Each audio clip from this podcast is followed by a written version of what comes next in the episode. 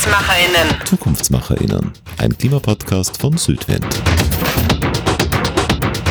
Katharina Rogenhofer hat die Fridays for Future Bewegung nach Österreich gebracht. Ursprünglich wurde diese durch Greta Thunbergs Skolstreik for Klimatet initiiert und spielt für die Klimagerechtigkeitsbewegung mittlerweile eine wesentliche Rolle.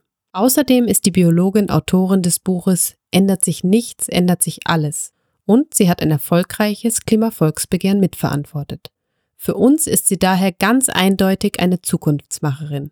Wir treffen sie am Wiener Heldenplatz, wo im Dezember 2018 die erste Klimademo Österreichs stattfand. Es war eiskalt. Äh, wir haben es noch für eine sehr gute Idee befunden, sechs Stunden lang am Heldenplatz zu streiken.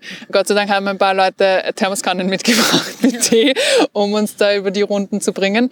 Beim nächsten Streik waren wir ein bisschen gescheiter, aber wir haben alle vorher noch nicht diese Erfahrung gehabt. Ich glaube, das zeichnet ganz viele von den Fridays, aber auch Extinction Rebellion, aber auch vielen anderen aus der Klimabewegung aus, dass wir eine relativ junge Bewegung sind und jung nicht nur vom Alter, sondern auch von der Vorerfahrung. Es sind ganz viele Leute jetzt das erste Mal politisiert worden und das erste Mal auf die Straße gegangen, das erste Mal aufgestanden. Und so war das eigentlich auch bei mir. Ich habe mich zwar vorher schon wissenschaftlich ein bisschen mit der Thematik auseinandergesetzt und eben bei der UN gearbeitet, weil ich mir gedacht habe, dort, wo, wenn nicht dort, dort, wo über 190 Staaten zusammenkommen, äh, wird guter, mutiger Klimaschutz gemacht. Aber dieser Schritt ins Politische, in, diese, in dieses Fordern, in dieses Nutzen meiner politischen Stimme, das habe ich erst danach mitbekommen, dass das eigentlich eines der wichtigsten Sachen ist, die wir jetzt tun können, gerade an diesem Kipppunkt, wo wir gerade stehen. Und ja, dahingehend habe ich dann auch wieder für mich das erste Mal Sachen gemacht, die ich vorher noch nicht gemacht habe. Auf die Straße gegangen, Demos angemeldet und solche Dinge. Es brauche Wissen und damit Bücher, die geschrieben werden, genauso wie Medien, die Aufklärungsarbeit leisten, damit effizienter und gerechter Klimaschutz funktionieren kann. Es brauche aber vor allem eine starke Klimabewegung, ist Katharina Rogenhofer überzeugt. Es ist jetzt äh, eine wissenschaftliche Studie rausgekommen, die zeigt, dass in verschiedenen Ländern wurden Klimaschutzgesetzgebungen untersucht und was dazu geführt hat, ob die ambitioniert oder weniger ambitioniert waren. Und da sieht man wirklich, dass egal wer in der Regierung sitzt, es nur darauf ankommt, wie stark die Klimabewegung war. Also es ist egal, welche Farbe diese politischen Parteien haben, die in dieser Regierung sitzen, es ist nur wichtig, wie viele Leute aufstehen. Und das hat mir irgendwie so gezeigt, puh, es ist wichtig, was wir jetzt tun. Es ist wichtig, wie viele Leute auf die weltweiten Klimastreiks kommen. Es ist wichtig, sich da auch einzusetzen und diese ganzen Schritte ins Politische auch wirklich zu wagen, weil ich glaube, da haben viele Leute Angst davor und das verstehe ich. Ich bin auch niemand, der extrem laut ist oder, oder irgendwie da auch anecken will oder so irgendwas. Und gerade in sozialen Medien kann es da extrem heiß hergehen oft. Und äh, bei Fridays for Future haben wir sehr viel Gegenwind bekommen am Anfang. Aber das, was wir geschafft haben, ist zumindest mal das Thema wieder aufzubringen. Jetzt wird auf jeden Fall mal darüber geredet. Jetzt müssen wir es nur noch schaffen, vom Reden ins Tun zu kommen. Da sind wir noch nicht weitergekommen. Wir spüren die Auswirkungen der Klimakrise schon jetzt. Unsere Gletscher verschwinden, unsere Äcker und Wälder vertrocknen, die Hitze belastet uns alle. Wir müssen Österreich vor drohenden Milliardenkosten, Artensterben und Gesundheitsgefahren bewahren. Unsere Kinder verdienen eine lebenswerte Heimat. Darum fordern wir verfassungsgesetzliche Änderungen, die Klimaschutz auf allen Ebenen ermöglichen und leistbar machen. So der Originalwortlaut des Klimavolksbegehrens. 100.000 Unterschriften braucht ein Volksbegehren in Österreich, um vom Parlament behandelt zu werden. Über 380.000 Unterschriften schaffte das Klimavolksbegehren. Ein Volksbegehren ist so ähnlich wie eine Petition, nur dass man dazu aufs Magistrat gehen muss und dass es in Österreich so eine Hürde gibt von 100.000 Unterschriften und ab 100.000 Unterschriften muss ein Begehren im Parlament verhandelt werden.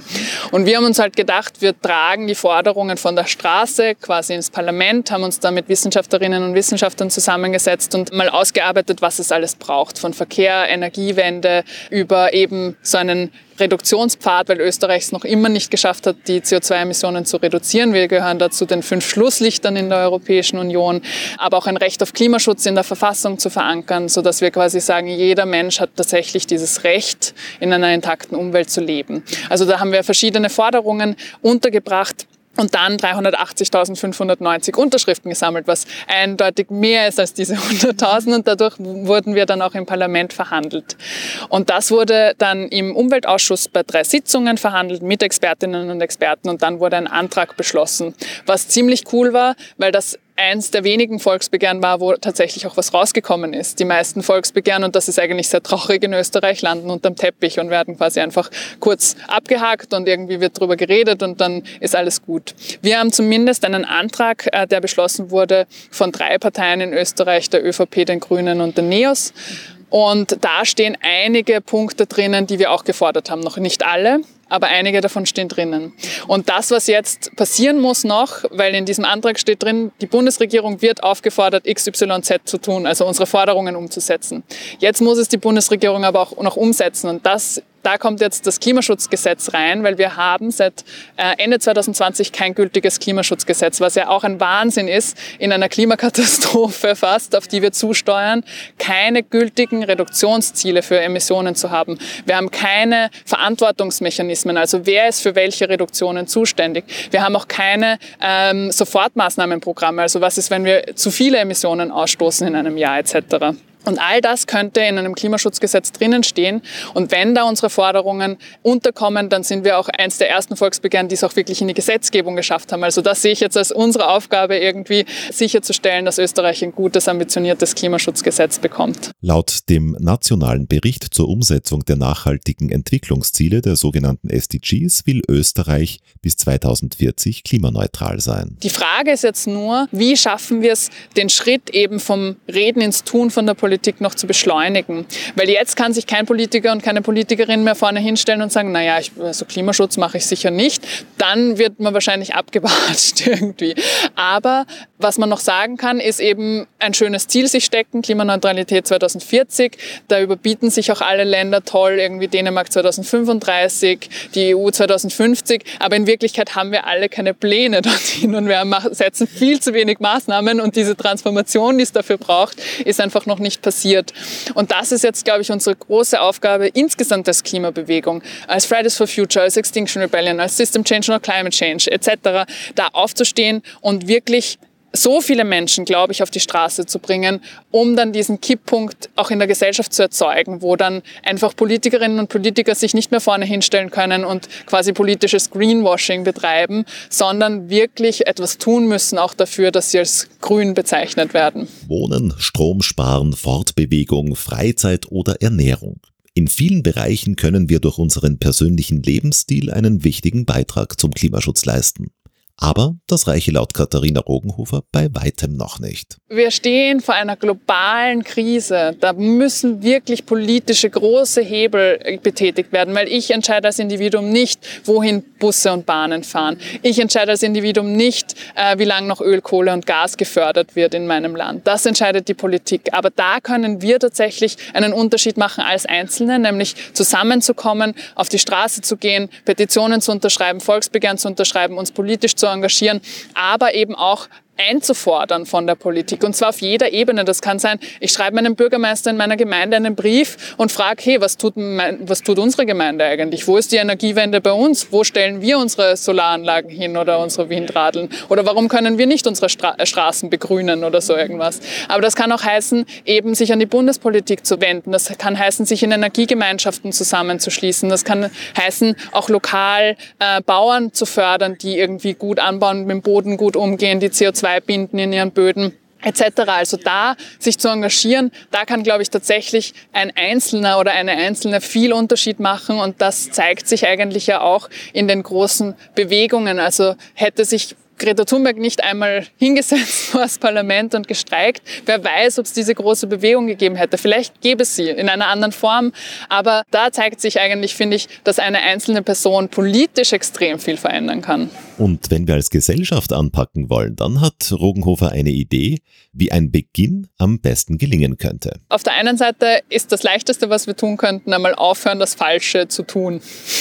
Also so Öl- und Gasheizungen noch in Neubauten einzubauen. Wozu machen wir das überhaupt? Die sind 20 Jahre da drinnen. 2040 wollen wir in Österreich klimaneutral werden. Also das brauchen wir uns gar nicht erst anfangen. Die andere Frage ist auch, welche Infrastrukturen bauen wir noch? Wir haben jetzt 4,7 Milliarden klimaschädigende Subventionen in Österreich, also Förderungen, die ins Falsche fließen. Die könnten wir nehmen und jetzt in was Neues investieren, in gute Infrastruktur, in grüne Städte, in öffentlichen Verkehr etc. Aber auch eben im Steuersystem umzudenken, ist gar nicht so schwer, weil es gibt schon extrem lange gute Wirtschaftswissenschaftlerinnen, die sich Gedanken gemacht haben, wie so eine CO2-Steuer, aber auf der anderen Seite auch ein sozialer Ausgleich stattfinden kann. Also auf der einen Seite besteuere ich die Emissionen von CO2 und das stimmt, wenn ich nur das mache, dann trifft das eher gering verdienende Haushalte, weil sie prozentuell von ihrem Einkommen mehr bezahlen müssen. Aber deswegen gibt es so Systeme wie Klimabonussysteme, wo ich dann pro Kopf an Haushalte etwas zurückzahle, wo gering verdienende Haushalte im Endeffekt sogar besser aussteigen, weil sie einfach absolut viel weniger CO2 produzieren als die Menschen, die zwei SUVs fahren, die große äh, Häuser haben, die, die sie heizen müssen, die vielleicht auf Urlaub fliegen etc. Also solche Dinge jetzt einzuführen, das könnte schon einige Kipppunkte quasi erzeugen, wo dann Infrastrukturen leistbar werden, wo auch für Unternehmen auf einmal Investitionen leistbar werden, die heute noch nicht getätigt werden, weil sie sich noch nicht auszahlen, weil ich kann CO2 eh gratis in die Luft pumpen quasi. Klimaschutz und Verzicht sind immer wieder miteinander verwoben. Besonders hoch gingen die Wogen im Sommer 2021, als der damalige ÖVP-Bundeskanzler Sebastian Kurz meinte, es wäre vollkommen falsch zu glauben, dass wir das Klima in Zukunft dadurch retten können, dass wir uns nur noch im Verzicht üben. Klimaschutz dürfe uns nicht in die Steinzeit versetzen. Ihm widersprachen Klimaschutzministerin Leonore Gewessler von den Grünen genauso wie die Clubobfrau Sigrid Maurer. Wer glaubt, die Klimakrise bewältigen zu können, ohne etwas zu verändern, der lebt in der Steinzeit, konterte Maurer. Was ich in dieser Verzichtsdebatte immer ärgerlich finde, ist, dass überhaupt nicht ehrlich damit umgegangen wird, auf was wir verzichten müssen, wenn wir weitermachen wie bisher. Wir werden auf alles verzichten müssen, was wir kennen, wenn wir auf diese drei bis vier bis fünf Grad heißere Zukunft zusteuern, wie es jetzt ausschaut. Das wird einfach heißen, dass hunderte Millionen Menschen flüchten müssen, hunderte Millionen mehr Menschen in Armut fallen werden. Das wird heißen, das wird eine ganz andere Welt sein, in der wir keine Gletscher mehr haben, in der Extremwetterereignisse einfach auf der Tagesordnung stehen, Menschen Hab und Gut weggeschwemmt wird etc. In dieser Welt wollen wir, glaube ich, nicht leben. Also das bedeutet eigentlich Verzicht. Und auf der anderen Seite will ich dann immer die Frage Frage stellen, warum sehen wir Verzicht nur so eng? Also Verzicht, das bedeutet ja im Endeffekt, oder das, worauf mich Politikerinnen dann ansprechen, ist ja, ah, dann muss ich auf meinen SUV verzichten oder ich muss auf mein Schnitzel verzichten. Warum ist das das Einzige, worüber wir reden? Weil wir verzichten jetzt schon auf extrem viel. Wir verzichten auf saubere Luft in Städten, wir verzichten auf Grünflächen, wir verzichten auf guten öffentlichen Verkehr, wir verzichten darauf, energieautark zu sein und dezentrale Energie zu produzieren und machen uns dafür abhängig von ölexportierenden Ländern etc. Das alles könnten wir gewinnen, eine gesündere Zukunft, eine lebenswertere Zukunft, wenn wir wirklich diese Klimawende schaffen. Und ich finde, da braucht es eine gute Auseinandersetzung mit dem, was wir als Verzicht sehen. Weil im besten Fall, glaube ich, wenn wir die Klimawende gut schaffen, dann können wir ja auch den Menschen Alternativen bieten. Also das heißt ja dann nicht nur, natürlich wird sich meine Fortbewegungsart vielleicht verändern, aber vielleicht wird sie sogar bequemer, vielleicht wird sie leistbarer, vielleicht wird sie sogar schöner und gesünder, weil ich mich manchmal mit dem Radl auch fortbewegen traue, weil nicht überall Autos fahren und ich das Gefühl habe, ich werde jetzt gleich überfahren, wenn ich irgendwo fahre oder mich bewege. Und solche Sachen sind einfach so schön und ich glaube, man sollte vielleicht eher diese Bilder der Zukunft zeichnen, diese Visionen, die es ergibt und die positiv sind. Und ich glaube, das ist aber etwas, wo wir es wirklich ernst meinen müssen und wo wir jetzt gegensteuern müssen. Weil diese drei bis vier Grad wärmere Zukunft, das ist jetzt einfach das, was wahrscheinlich ist. Mit den Maßnahmen, die wir jetzt gerade setzen und die wir versprochen haben, steuern wir nicht zu diesen 1,5 Grad, die sich Paris irgendwie aus, die, die ausgemacht wurden. Und da müssen wir es wirklich ernst meinen. Und ich glaube, was die Politik macht mit der Verzichtsdebatte, ist Angst zu erzeugen bei Menschen. Angst vor dieser Veränderung, aber eben um Klimaschutz abzubremsen. Und das ist fahrlässig, weil ich glaube, sie wollen dann nicht gerade stehen für das, was dann passiert. Our house is on fire sagte Greta Thunberg beim Weltklimastreik in New York 2019 vor Zehntausenden Teilnehmerinnen und Teilnehmern. Wie können wir bei der Schwere der angesprochenen Bilder aktiv werden und nicht in eine Art Angst oder Schockstarre verfallen? Ich glaube, es gibt zwei Sachen, die passieren müssen. Auf der einen Seite Es gibt dieses Bild von dem brennenden Haus, das oft herangezogen wird in der Klimabewegung. So, wir sitzen alle in diesem brennenden Haus. Und ich glaube, das Schlimmste, was passieren kann in einem brennenden Haus, ist, dass du nicht merkst, dass es brennt. Also wir sollten schon klar sein in der Dringlichkeit, finde ich. Aber wir sollten nicht stehen bleiben beim Kommunizieren der Dringlichkeit und bei diesen Weltuntergangsszenarien, die wir malen, weil, glaube ich, das viel zu Apathie führt. Ich bin ja auch überfordert und das sind ja nicht Weltuntergangsszenarien, die ich mir ausdenke, sondern das sind einfach wissenschaftlich bewiesene Fakten und Prognosen. Und das macht aber apathisch und ich glaube aber, wir können aufzeigen eben, was wir tun können, politisch werden, aufstehen etc. und auch, wo es hingehen kann. Und dieses positive Bild der Zukunft kann, glaube ich, animieren, diesen Schritt überhaupt zu gehen, weil natürlich, wenn ich jetzt nicht weiß, weiß, wie die Zukunft ausschaut, dann will ich auch am liebsten, dass es so bleibt. Weil jetzt gerade ist es eh ganz schön oder ich kann mich eh, also mein Leben eh okay und insofern mag ich mich dann nicht wegbewegen. Aber wenn ich aufzeige und ich glaube, ganz viele Leute wollen das ja, sie wollen eine positive Zukunft für ihre Kinder, wollen die nächste Generation irgendwie, dass die noch ein gutes Leben hat. Mir kann niemand erzählen, dass das jemand boshafterweise nicht will. Und insofern glaube ich, wenn wir, wenn wir schaffen, dieses Bild auch greifbar zu machen, fühlbar, erlebbar, riechbar, dann ist es vielleicht etwas, wo Menschen dann auch mitmachen wollen und losstarten wollen in diese bessere Zukunft. Die Folgen der Klimakrise, Dürren, Überschwemmungen oder Ansteigen des Meeresspiegels bedrohen die Existenzgrundlagen von Millionen von Menschen im globalen Süden. Gleichzeitig fehlt es dort oft an Zugang zu Technologien und finanziellen Mitteln, um sich vor den Auswirkungen der Klimakrise zu schützen.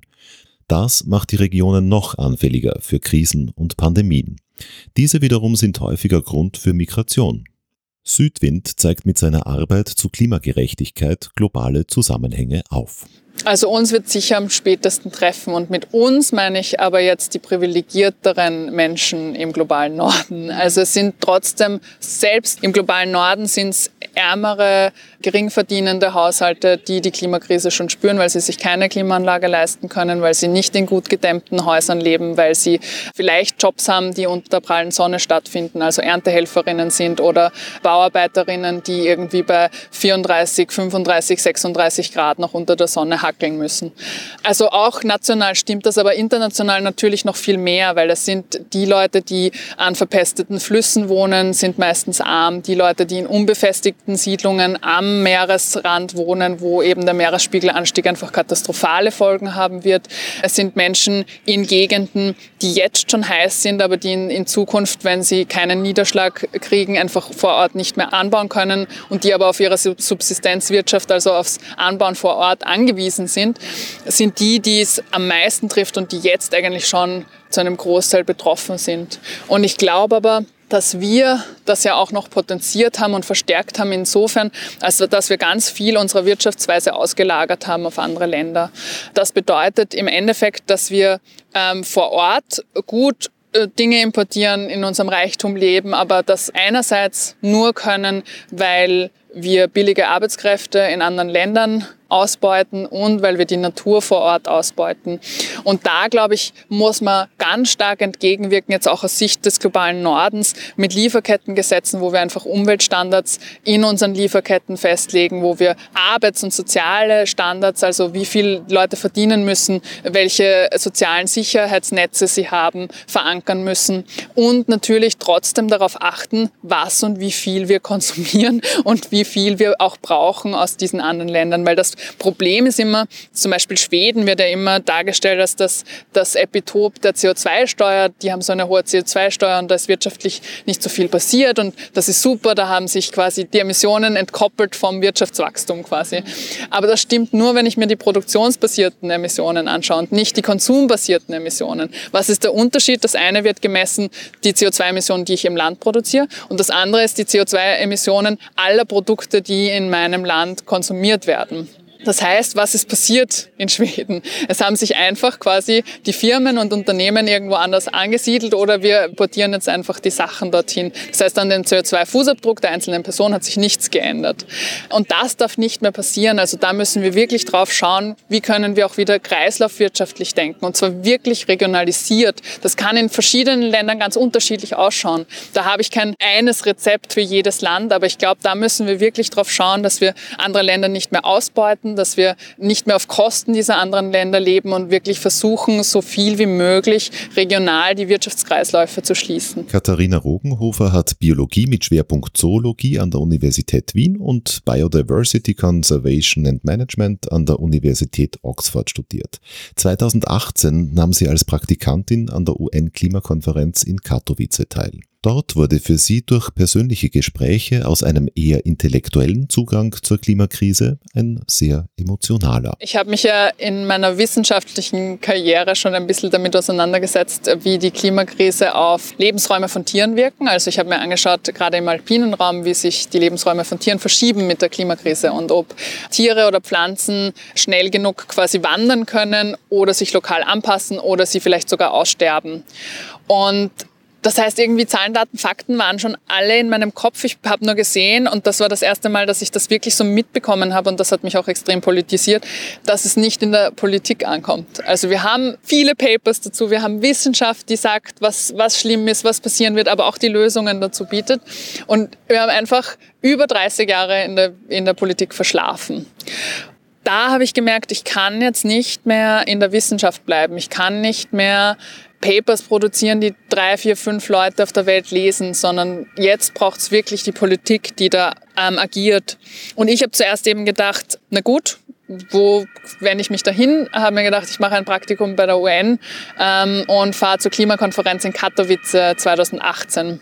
Und auf diesen Klimakonferenzen kommen ja dann über 190 Staaten zusammen und verhandeln über die Klimapolitik. Und da war ja auch der, der, der große Moment 2015 in Paris, wo das Pariser Klimaabkommen ähm, ent, entschieden wurde. Und ich dachte mir so, da wird's jetzt rund gehen, weil wir müssen ja jetzt zusammenhalten.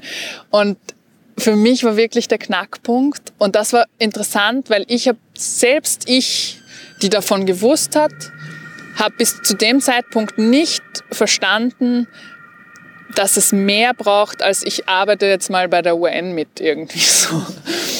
Und da habe ich aber gesehen, dass in den Konferenzräumen über ganz technische Dinge geredet wurde. Da wurde geredet darüber, ob irgendeine Datenbank eine Suchfunktion haben soll, äh, wie jetzt genau nationale Emissionen gemessen wird, wem wird Flugverkehr angerechnet. Gut, rechnen wir niemandem an, weil das ja nicht nationale Emissionen, bla bla bla. Also irgendwie so ganz technische Dinge.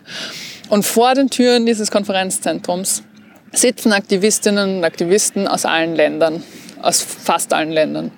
Und da habe ich das erste Mal wirklich mit Menschen geredet, die aus Inselstaaten kommen, die sagen, hey, das, was da drinnen entschieden wird, wird darüber entscheiden, ob wir überhaupt noch eine Heimat haben oder nicht.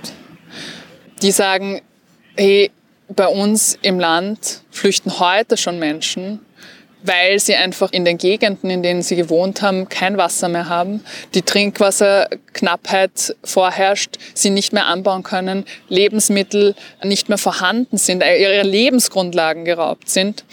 Und das war wirklich der Punkt für mich, wo das Ganze von so einem intellektuellen Thema, also irgendwie über das ich schon Bescheid gewusst habe, zu einem ganz emotionalen Thema geworden ist.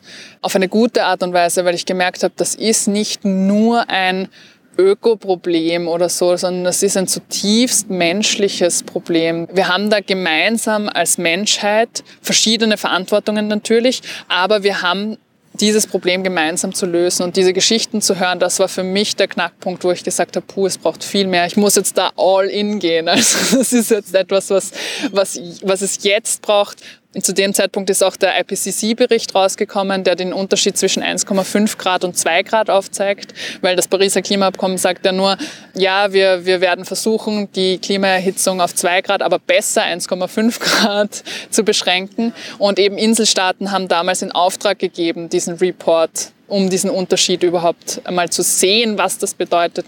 Und der ist riesig. Und das hat mir einfach gezeigt, jetzt braucht es uns, um eben überhaupt noch auf diesen Weg zu kommen. Und da ich da eben mit diesen Aktivistinnen geredet habe, war für mich das erste Mal klar, okay, es braucht Aktivismus, es braucht Leute auf der Straße, die laut sind und die vorangehen. 65 Prozent der Befragten stufen Umwelt- und Klimaschutz als sehr wichtiges Thema ein. So das Ergebnis einer Umweltbewusstseinsstudie des Deutschen Umweltbundesamtes aus dem Jahr 2020. Die Befragten sind bei vielen Politikbereichen der Ansicht, dass Umwelt- und Klimaschutz dort eine größere Rolle spielen sollte, insbesondere in den Bereichen Energiepolitik, Landwirtschaftspolitik, Städtebaupolitik sowie Verkehrspolitik. Doch wie kommen wir vom Denken ins Handeln? Darauf angesprochen hat Rogenhofer eine ganz klare Empfehlung. ja, ich glaube einfach mal tun. also wenn ich jetzt zurückschaue auf das, was ich gemacht habe, wenn man mich heute noch bei jedem Schritt gefragt hätte, ob ich das wirklich machen will, ich weiß nicht, ob ich mich nochmal dafür entscheiden würde. Einfach nur deswegen, weil ich jetzt einfach weiß, wie wenig ich davor gekonnt habe oder gewusst habe. Aber dadurch, dass ich mich einfach darauf eingelassen habe, lernt man so viel dazu.